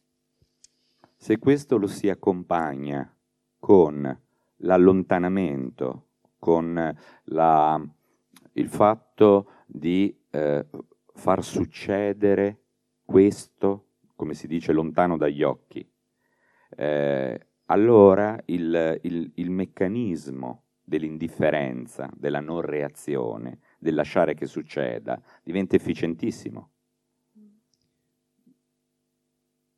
Noi abbiamo in italiano un detto, lontano dagli occhi, lontano dal cuore. Mm? Cioè, se questo accade fuori dalla vista, tolleriamo molto di più. Mm. Allora, Also dieses Wegschauen äh, ist eben eine sehr effi effiziente Strategie, um, ja, eigentlich ist es ähm, Positionierung, das geschehen zu lassen und das eben, ähm, ja, nicht dagegen zu kämpfen. Ähm, in, Ital in Italien gibt es dieses Sprichwort, was man nicht sieht, ist nicht im Herzen. Also, questo anche in questa vicenda storica dell'eliminazione dei disabili funzionava, perché Mhm. avveniva di notte, perché avveniva negli in luoghi, ospedali negli ospedali psichiatrici, avveniva Mhm. appunto fuori Mhm. da, diciamo così, la vista e anzi quando è iniziato a sapersi, Mhm. questo ha generato problemi al regime nazista. Also die Öffentlichkeit und auch das Wissen ist in dem Fall sehr wichtig. Das ist ja auch in, bei der historischen Begebenheit sehr wichtig gewesen. Es ist ja im, im Verborgenen geschehen. Ähm, es war ja eine geheime Aktion. Es die Patienten wurden nachts transportiert. Sie waren hinter den Mauern der Anstalten verborgen, äh, diese Verbrechen. Und in dem Moment, als es ähm, an, ja, an die Öffentlichkeit kam, gab es ja Allora Proteste. il sospiro di sollievo che tutta Italia prova nel momento in cui, diciamo, abbiamo fermato l'immigrazione in Libia, creando campi eh, in cui eh, i migranti vengono bloccati, qualcuno regolare ma molti irregolare, è un sospiro di sollievo che a me Mm. fa ricordare eh, questo dispositivo. Mm. Succede là in mezzo al deserto e, e se- tutto questo rende per noi molto più tranquillo, molto più tollerabile. Mm. Cosa succede là non lo sappiamo e siamo tutti più tranquilli. E in qualche modo questo tipo di dispositivo funzionava anche eh, per i disabili. Hm. Ja, also äh, dieses Aufatmen, was man förmlich spüren konnte, in großen Teilen der italienischen Gesellschaft, nachdem äh, beschlossen wurde, die äh, Migranten oder Flüchtlinge in Libyen zu stoppen und dort in die Lager zu stecken. Also als dieser äh, das Abkommen getroffen wurde, war äh, stellt für Pietro eben nichts ähm, so ganz anderes dar als äh, die, äh, das damalige Wegschauen und ähm, ähm, ja, eine Wiederholung einer ähm, ähnlichen Situation. Ehm, finisco con una domanda, Mm. so- perché questa questione ehm, ehm, qualche mese fa ehm, sono state dichiarate fuori legge eh, le ONG che operavano nel Mediterraneo. Also vor einigen Monaten, er möchte mit einer Frage beenden. Ähm, vor einigen Monaten wurde ähm, chi ha fatto questa legge? Eh, Minniti, il, Ah, il go- dei- il- il ministro degli interni, wurden die NGOs, NGOs, die im Mittelmeer also retten, die Flüchtlinge und Migranten ähm, retten, ähm, als wurden als illegal, sì. als illegal erklärt. Ja. E quindi c'è stato un conflitto tra una ONG tedesca, Hm. Juventia, Und da gab es diesen Konflikt zwischen einer deutschen NGO, che in NGO. qualche modo è stata l'unica ad opporsi a questa legge. Mm. Diciamo, sto semplificando un po'. Also gab's, äh, vielleicht hab, haben Sie davon gehört, äh, in der Presse, die Juventus, dieses Schiff der, einer deutschen NGO, was sich ähm, also nicht an das Gesetz gehalten hat, sondern weiter ähm, gerettet hat, weiter Migranten gerettet hat.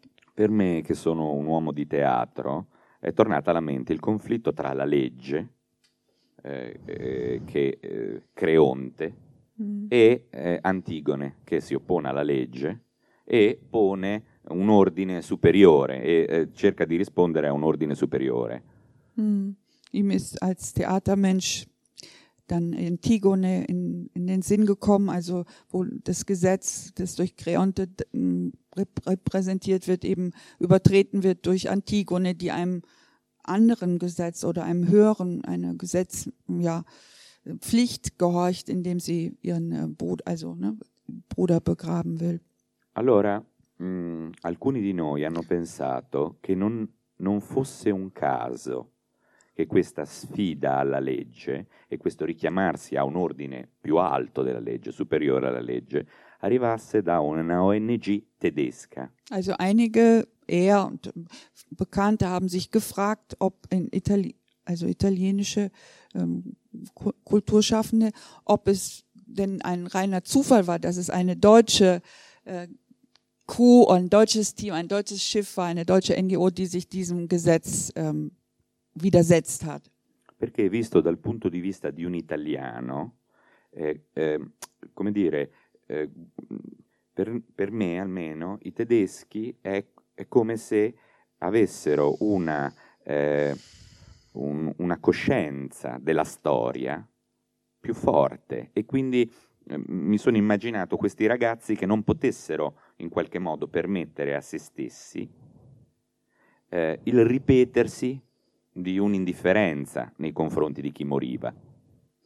Also im, im, es richtet das auch als Frage, ob das wohl ähm, ähm, so eine Verbindung geben könnte zu der deutschen Geschichte, auch zu der ähm, doch sehr intensiven Aufarbeitung, die in Deutschland stattgefunden hat bezüglich des Nationalsozialismus, so dass eben äh, durch diese jungen Deutschen, ähm, die dort aktiv sind, also doch diese Verantwortung und ähm, ein, also sehr präsent ist für, äh, ähm, für, ja, für das Leben anderer unschuldiger Menschen, die ähm, eben umkommen.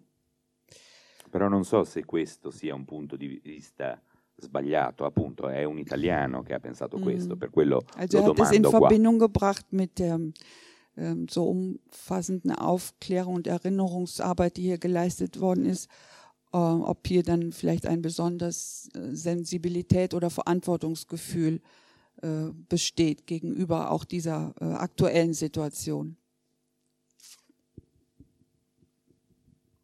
Vielen Dank. Vielleicht können wir diese Frage, die Pietro Florida äh, uns Deutschen gestellt hat, nachher noch in der in der Fragerunde mit aufnehmen. Ähm, Sie haben gemerkt, wir sind von einem Thema, das eigentlich gespannt war, um den 27. Januar herum, Gedenken an die, äh, an die Opfer des Nationalsozialismus, quasi fast unmerklich in der Gegenwart angekommen. Ähm, es steht auch im Raum, dass es möglicherweise Ihnen so geht wie uns, dass wir uns fragen, wie Gedenken sinnvoll eingebaut sein kann in die Gegenwart, wie es von Nutzen sein kann für das Morgen.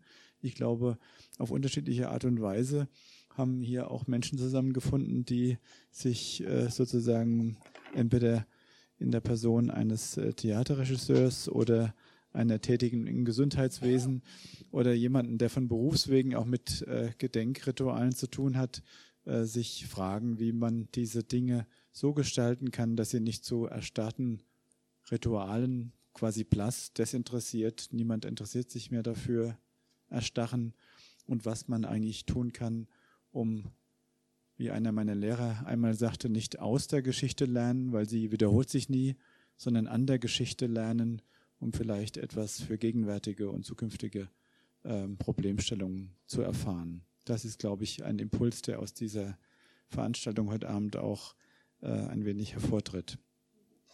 Jetzt wollten wir an diesem kurz. Punkt kurz zur Erinnerungskultur kommen. Wir haben unser eigentlich einstudiertes äh, Programm ein klein wenig überzogen, sind schon etwas weiter jetzt, deswegen fassen wir uns jetzt kürzer, ja. wir beide, als nur das ganz, geplant war. Ja. ja ich sage nur ganz kurz, das ähm, ist ja tatsächlich so, dass Deutschland für äh, die mit der Erinnerungskultur brilliert. Also das wird auch im Ausland wahrgenommen. Es gibt jetzt auch Stolpersteine in Italien, in Gorizia, in Triest.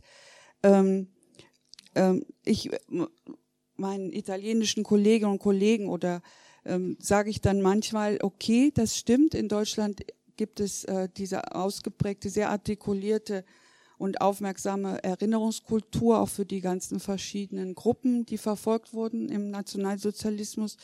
In Italien ist da bestimmt noch einiges zu tun, also auch zum Beispiel zum Thema äh, Psychiatrie im faschistischen Italien. Die Psychiatrie hat den Faschismus unterstützt, hat die Rassengesetze, die antisemitischen unterstützt. Aber ähm, aus meiner Erfahrung ist eine Antwort ähm, aus Italien gekommen und das ist eben die dieser praktischen Transformation der Psychiatrie. Die ist auch ähm, ganz vielfach also gewürdigt worden äh, von Bobbio, Claudio Magris, großen Intellektuellen. Also es war nicht nur eine äh, kleine ähm, fachspezifische psychiatrische Veränderung, Reform, die da stattgefunden hat, sondern wirklich eine äh, kulturelle ähm, ich sag mal, Revolution, die sich heute wiederfindet in der Altenpflege, wo diskutiert wird, dass man dort auch nicht fixieren sollte, in, in der Pädagogik, in, ähm, im Schulwesen. Und ähm, äh, also diese, ich denke, es ist beides wichtig, die, die Erinnerung, aber auch sich zu fragen, wie heute äh, ähm, ja, weit, diese Transformation wei äh, weitergehen kann, auch in der psychiatrischen Arbeit und in dem Fall vor allen Dingen in, in Deutschland auch. Ähm, in, ich möchte schließen mit einem kleinen Bild aus dem äh, aus, meine, aus unserer Arbeit in Triest und Udine, wo in den ehemaligen Anstaltsparks und Gärten ähm, ja, äh, soziale Kooperativen entstanden sind, die eben auch äh, viele Menschen, die psychiatrisch betreut werden, Arbeit geben. Das sind keine beschützten Werkstätten, sondern Unternehmen, die auf dem freien, ähm, freien Wettbewerb stehen. Dort ist äh, äh, ein, eine der größten Rosengärten entstanden. Ähm, ähm, also mit antiken Rosen, modernen Rosen in Triest und in Udine ein synergischer, also biologisch, ökologisch bewirtschafter der Garten, der mich sehr dann an den Ophelias Garten erinnert hat. Sie verteidigt ja einen Garten, in dem alle Pflanzen äh, Platz haben, also ein wilder Garten. Und ähm, ja, ich denke, das ist ein ähm, etwas, was man, was äh, an der wir in der Gegenwart weiter arbeiten sollten.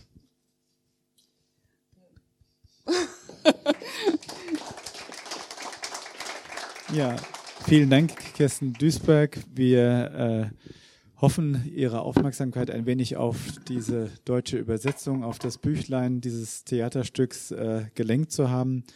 Ähm, ich als historisch Forschender, der viel in akademischen Zusammenhängen zu tun hat, äh, finde zunehmend mehr Interesse an äh, Veranstaltungen mit anderen gesellschaftlichen Gruppen außerhalb der Akademie. Wir haben viel mit Schulklassen zu tun, werden quasi mit meinen Kolleginnen und Kollegen zusammen das Theaterstück in die Arbeit mit Schulklassen äh, einbauen.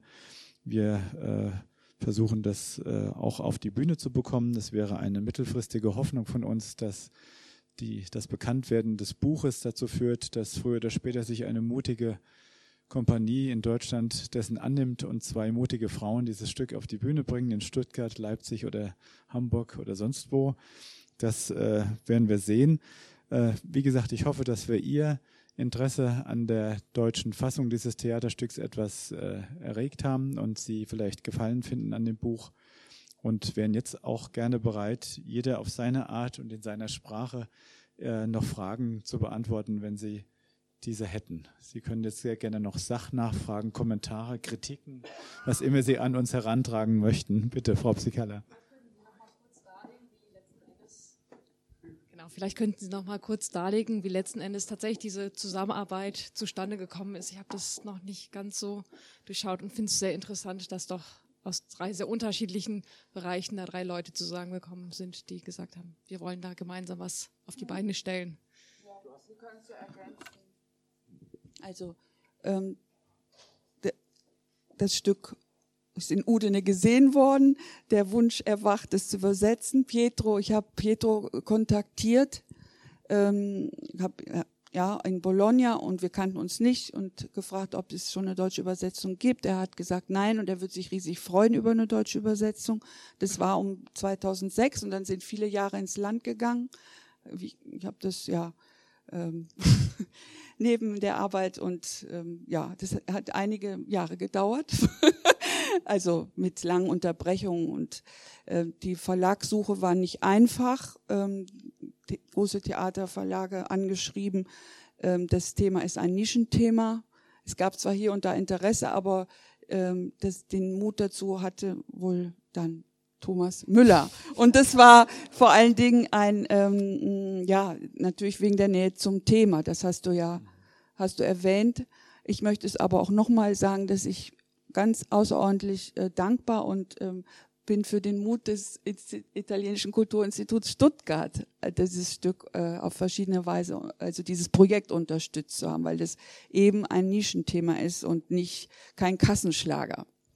Aber Thomas. Ja, die, die Art, wie wir zusammengekommen sind, war, äh, dass wir eigentlich untersuchen das Schicksal von 492 italienischen Patientinnen und Patienten, die im Zuge dieser Heim ins Reich Bewegung ab 1940 und bis 1942 in verschiedenen, aus verschiedenen Gegenden des historischen Tirol, vor allem der italienischsprachigen Seite des historischen Tirol und Friaul, Kanaltal, äh, in drei württembergische Heil- und Pflegeanstalten quasi deportiert wurden. Das war sozusagen eine Aktion, die zum Teil das Ziel hatte, äh, Südtiroler und andere Familien, die bereits fürs Deutsche Reich votiert hatten, in der Form zu unterstützen, dass die psychisch Kranken ihrer Familie auch verlegt wurden ins Deutsche Reich. Das ist aber nur sozusagen der legitimierende kleine Teil. Der große Teil dieser Patientinnen und Patienten wurde nie gefragt, ob er verlegt werden darf. Es war unklar, wohin es geht. Es wurde am Brennerpass ein Sammelvisum ausgestellt. Der aufnehmende ärztliche Direktor in Württemberg hat als äh, Vormund für mehrere hundert Patienten fungiert, also eine fingierte Verlegung. Nach italienischem Recht waren diese Menschen, weil sie Psychiatriepatienten waren, äh, hatten sie die Bürgerrechte nach italienischem Recht eigentlich verloren, wären eigentlich also gar nicht äh, optionsberechtigt. Man nannte das die Option. Also die Option fürs Deutsche Reich hätte von diesen Menschen gar nicht ausgesprochen werden dürfen und ein großer Teil der Familien hat gar nicht erfahren, dass die psychisch Kranken aus ihren Familien nach Deutschland verlegt wurden. Keiner dieser 492 Menschen wurde Opfer der zentralen Euthanasie, obwohl ihnen das zweimal sehr nah sozusagen hätte passieren können. Einmal bei der Verlegung in Hall in Tirol, wo viele sich längere Zeit aufgehalten haben. Da hätte man als Patient, äh, war man in Gefahr, nach ähm, nach Hartheim bei Linz verlegt zu werden, eine der sechs Tötungsanstalten. Und das zweite Mal, als der erste größere Transport nach Zwiefalten äh, am Fuße der Schwäbischen Alb ankam, weil das ja die sozusagen die Vorschaltanstalt für die Tötungsanstalt Grafeneck war. Als äh, Zwiefalten vollkommen überbelegt war äh, mit diesen Patienten aus Italien, hat man einen großen Teil weitergelegt in die, Leiter verlegt in die Heilanstalt Schussenried und als die dann auch überbelegt war, auch in die Heilanstalt Weisenau bei Ravensburg. Das ist die Klinik, die heute eine Uniklinik von Ulm ist und auf deren Gelände ich mein Büro habe. An diesen drei Orten sind sozusagen Südtiroler, wie wir verkürzt sagen, äh, weil sie aus vielen anderen Gegenden auch kamen, Patientinnen und Patienten angekommen. Das war das Forschungsthema. Äh, Kirsten Duisberg äh, interessiert sich speziell für eine kleine Gruppe aus dem Kanaltal, hat deswegen mit mir als Forschenden Kontakt aufgenommen. Und dass wir auch Bücher machen können, hat sich beiläufig im Gespräch ergeben und ist sozusagen das Produkt, das zum heutigen Abend geführt hat. Das war die lange Antwort auf die Frage. Vielen Dank. Gibt es weitere Fragen? Bitte? Möchten Sie auf Italienisch oder auf Deutsch sprechen?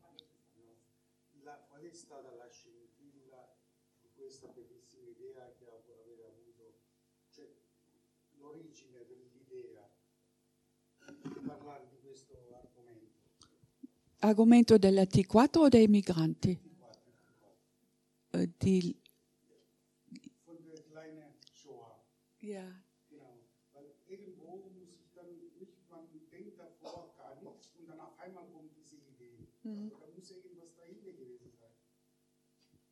Das, das ist der Auslöser, genau.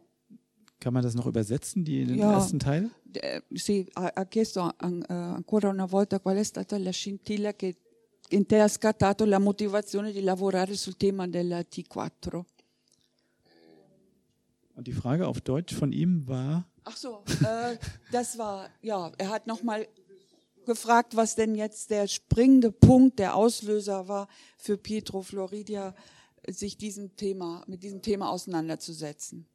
T4, Euthanasie, Mord, Krankenmorde. Mm. Perché non ne sapevo niente e quando ho iniziato a leggere eh, di questa persecuzione eh, sono, sì, sono rimasto scioccato. Esattamente, sono rimasto Also es gab in dem Sinne jetzt, mm, als er zum ersten Mal davon erfahren hat, darüber gelesen hat, war er schockiert, dass äh, e sono rimasto scioccato anche dal fatto che ach so, und er war auch schockiert darüber, dass in seinem Umfeld niemand äh, das wusste, niemand davon erfahren hat. Und das ist allerdings schockierend bis heute. Also es, ist, gibt in Deutschland auch immer noch viele, die das nicht wissen. Ja.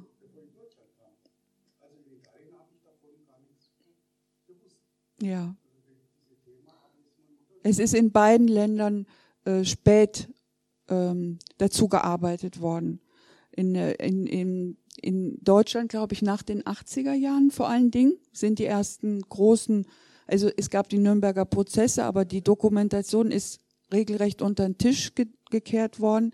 Und dann ähm, ist eben äh, tatsächlich äh, braucht man ähm, muss man einen gewissen mit einer gewissen Sorgfalt sich versuchen zu erklären, wie es sein kann, dass diese Geschichte über 70 Jahre eben mh, weiter vergessen wurde. Und es hängt hat wahrscheinlich viele Gründe, aber äh, auch die dass diese Stigmatisierung der äh, Psychiatrie eine gewisse Kontinuität erfahren hat. Also es hat viele Gründe, aber eben auch die, dass ähm, die Anstalten weiter bestanden haben, die Karrieren der Psychiater weiter. Ähm, es wurde ähm, ähm, Entschädigungsgesuche abgewehrt mit der Begründung zum Teil, dass es keine NS-spezifischen Verbrechen waren. Es ging in dem Fall nicht um die Morde durch Gas, sondern um die Zwangssterilisierung. Weil die Psychiatrie, und dazu könnte Thomas Müller, glaube ich, mehr sagen, tatsächlich ähm, ein aktiver äh, Part hatte in dieser NS-Verfolgung. Da haben sich äh, der Nationalsozialismus und die Psychiatrie gefunden. Es war jetzt nicht so, dass, ähm, dass, das, dass die Psychiatrie also das passiv erlitten hätte, äh, also nur instrumentalisiert wurde, sondern die die Psychiatrie, um ähm, die, die faschistische oder nationalsozialistische Psychiatrie hat eben alles, was so äh, das Verständnis des anderen, also den Strang der Psychoanalyse oder der Phänomenologie ähm, ausgetrieben, in die Emigration getrieben oder und ähm, und tatsächlich blieb dann dieser biologische, bio, rassistische Teil über, also der der dann ähm, der der schon im, im Kolonialismus auch einen Ursprung hatte.